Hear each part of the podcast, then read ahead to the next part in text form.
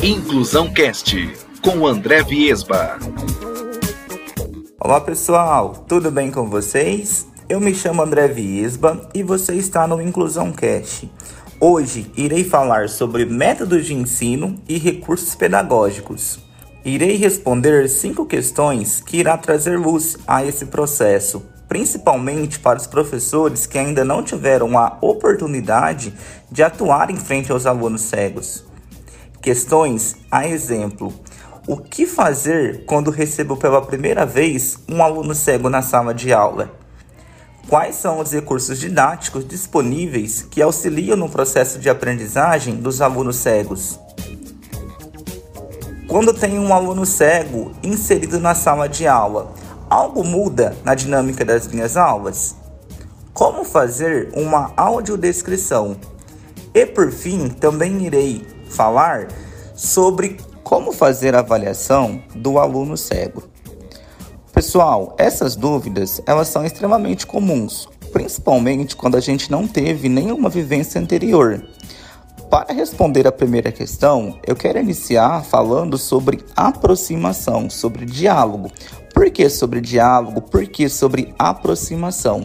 Para que a gente possa entender o contexto do nosso aluno, é muito importante a gente buscar esse diálogo para a gente poder compreender quais são as reais necessidades que ele tem, quais são os recursos que ele tem, qual que é realmente o grau da limitação dele, da limitação visual, porque às vezes ele pode ter ali alguma acuidade visual que vai contribuir também ali no, no dia a dia dele, na rotina.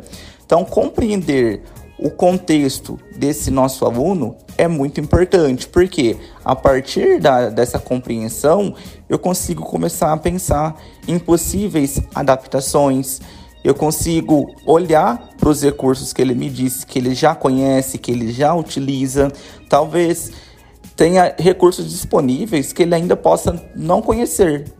E na medida em que eu buscar essas informações, eu também posso trazer algo novo para o mesmo e apresentar.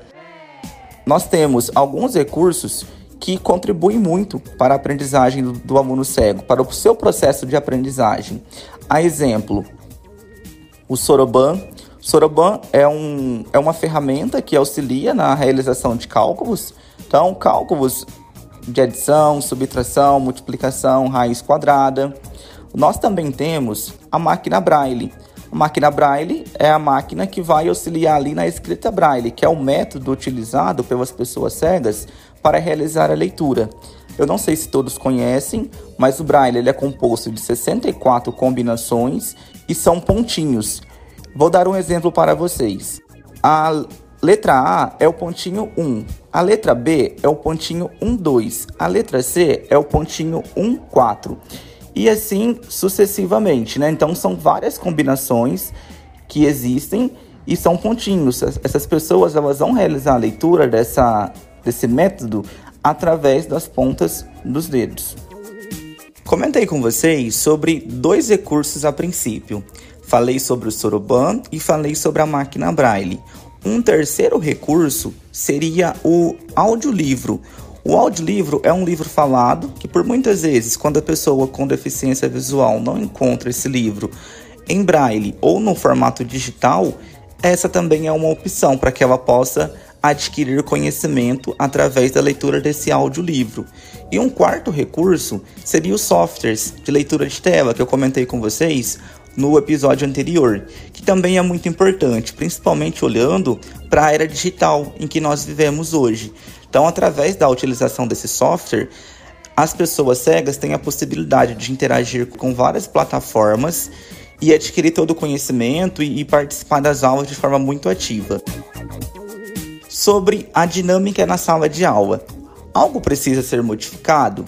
Sim, precisa, mas algo mínimo. O que, que precisa ser modificado na realidade? Quando a gente olha para a questão da projeção de slide, quando a gente olha para uma escrita no quadro, a gente vai precisar ler essa, essas informações. Porque a pessoa que é cego, o aluno que é cego, ele está ali, ele não está visualizando essas informações. Então se torna algo extremamente importante para que ele possa ter a compreensão do todo, que a gente tenha uma aula um pouco mais verbalizada, um pouco mais falada. De forma objetiva, a única mudança que nós temos acaba sendo essa. Então, a, na medida em que eu projetar um slide que contenha uma figura, que contenha um gráfico, eu vou precisar realizar a descrição daquele gráfico, trazer o texto que tem naquele gráfico, para que a pessoa cega possa se inteirar do todo. Comentei agora sobre a questão de descrever um gráfico, descrever até mesmo uma imagem, e essa é a nossa próxima questão. André, mas como eu faço isso? Como que eu descrevo uma imagem? Como que eu descrevo um gráfico? Isso é muito difícil para mim. Calma, vamos lá que eu quero trazer luz a esse processo, como comentei anteriormente com vocês lá no início do nosso episódio. A audiodescrição, ela é extremamente importante, como comentei, para que a pessoa cega também consiga interagir e ter a possibilidade da compreensão do todo. E para fazer a audiodescrição, você precisa, na realidade, tornar em palavras aquilo que está em imagem ou até mesmo em um gráfico. Então você vai contar essa informação para a pessoa cega. Trazer as características, às vezes pode conter algum texto dentro daquela imagem que você pode ler. Você pode trazer a cor que tem ali dentro daquela figura, e isso de certa forma vai contribuir para que ele possa também poder interagir nessa aula, né? Na medida em que, tá, que a turma está ali dialogando, na medida em que eu ofereço para ele essa possibilidade de conhecer o que está exposto ali, ele também vai poder participar de forma mais ativa de todo o processo. Sobre a avaliação. Como fazer a avaliação do aluno cego? Em resumo, nada se modifica. A avaliação ela precisa ser a mesma. A mesma avaliação que eu aplico para os demais alunos, eu vou aplicar para o aluno que é cego. O que, que se modifica? A LBI ela estabelece que a gente pode oferecer um tempo maior para que esse aluno possa desenvolver a sua prova e possa é, respondê-la. Em aspectos gerais, essa é a principal mudança.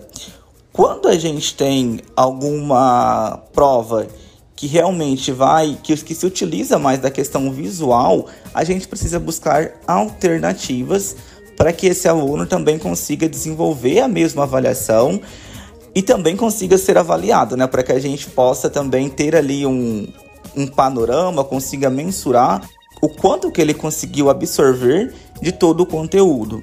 Outra opção aqui também poderia ser, e aí depende muito, né, da questão do diálogo que o professor tem com o aluno e vice-versa. Tem alunos que preferem realizar a prova oral, então essa também pode ser uma possibilidade. Pessoal, esse foi o nosso episódio de hoje. Agradeço pela atenção de vocês e seguimos juntos nessa jornada. Você ouviu Inclusão Cast com André Viesba, o seu canal de informações de inclusão social.